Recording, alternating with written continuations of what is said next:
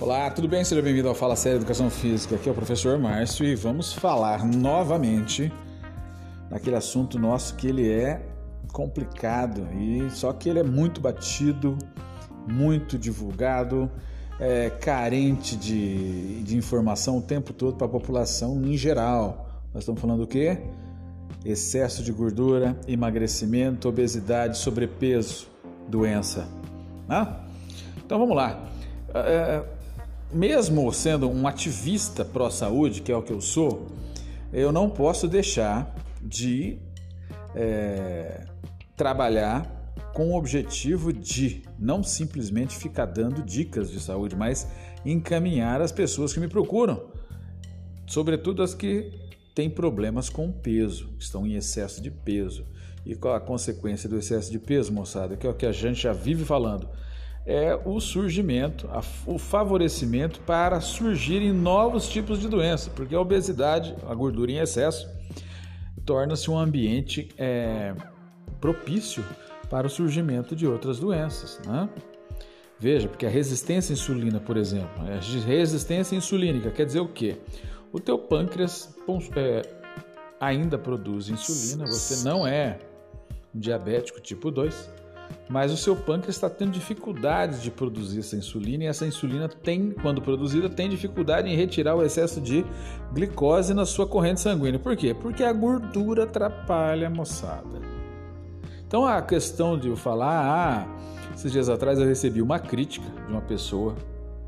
Não vou citar nome primeiro porque não, não achei nada de relevante e o que ela falou é típico de alguém que não faz ideia do que estava falando, né? Que eu trabalho simplesmente dando ênfase à magreza. Muito pelo contrário. Pessoa magra em excesso também é um problema. Como a gente pode citar a anorexia. Anorexia é o que? Doença.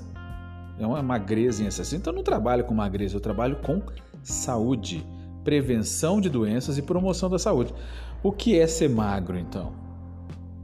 Tá com a balança lá embaixo, você sobe na balança, está pesando 50 quilos, sendo que você tem 1,70m? Não. Não é assim, não. Tá? Percentual de gordura. Para você ser magro, o teu percentual de gordura tem que estar tá dentro dos padrões de normalidade. Vamos dizer, homens, padrão de normalidade, 15% é uma média. Aí, claro, individualizando, cada um tem o seu percentual ideal. Na mulher, qual que é o padrão de normalidade do, de, de percentual de gordura para o gênero feminino? 23% é a média. E aí, individualizando, também oscila de 17 a 25, 26, 28, 30 e assim vai. Depende de vários fatores. Então, eu não sou, não dou ênfase à magreza, eu dou ênfase à saúde. Então, para você ser magro, repetindo, percentual de gordura tem que estar dentro dos padrões de normalidade, tanto geral quanto o seu individual. E, além disso, o seu percentual de massa magra livre, desprovida de gordura, tem que estar dentro do padrão de normalidade também, que se for mulher, mulher 77% é a média, e se for homem 85%. Então, quer dizer, para você estar magro, você tem que estar dentro dos padrões de normalidade, tanto de massa magra quanto de gordura.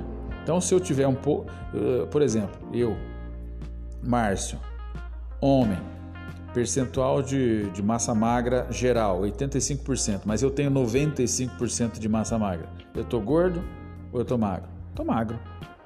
Tá entendendo? Agora na balança eu vou estar pesando, por exemplo, 90 quilos e eu tenho 1,70m, mas eu tenho 95% de massa magra. Então eu não estou pesado. Agora, se você pega aí um, um padrão tipo IMC, vai falando que você está gordo. Então, esse, por exemplo, esse, esse, é, esse parâmetro, esse teste, não, não, não, não corresponde a, a um padrão que é, afere gordura em excesso ou não. Tá? Então, é, é essa questão, eu entrei aqui nesse papo hoje justamente para falar disso. Ah, eu não trabalho com magreza, eu preconizo a prevenção de doenças e a promoção da saúde. E saúde, no meu entender, é você estar livre de doenças, ter uma vida social bacana, um convívio social bacana, os seus níveis de estresse estão controlados, né?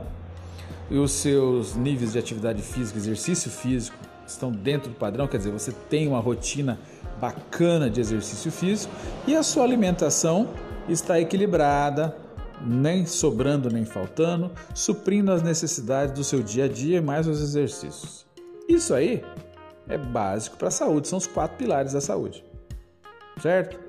Agora, tem outras coisas, como por exemplo, você analisar o fator de inflamação.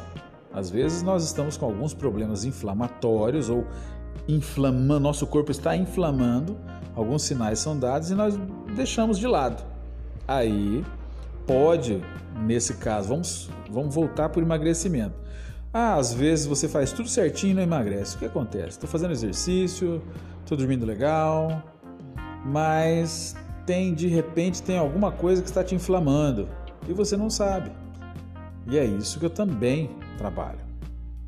Dentro da minha anamnese, na minha primeira avaliação, nós fazemos inclusive essa avaliação do fator inflamatório que você tem.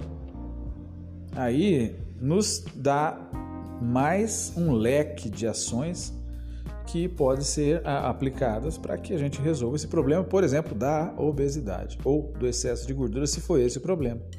Então, tudo tem como encontrar uma resposta, ou pelo menos um caminho para que, caso eu não consiga trabalhar, eu vou te encaminhar para um profissional que possa fazer isso.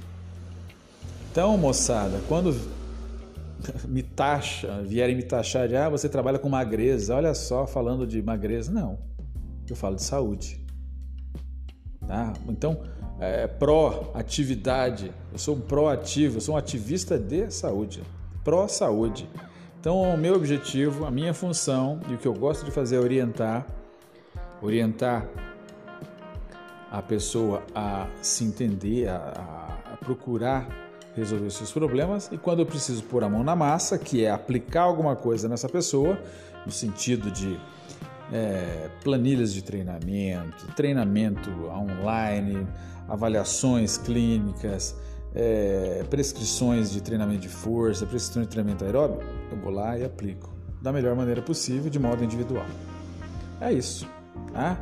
Então, emagrecer não basta você simplesmente baixar o peso na balança. Tem vários fatores que estão citados aqui nesse podcast de hoje. Grande abraço.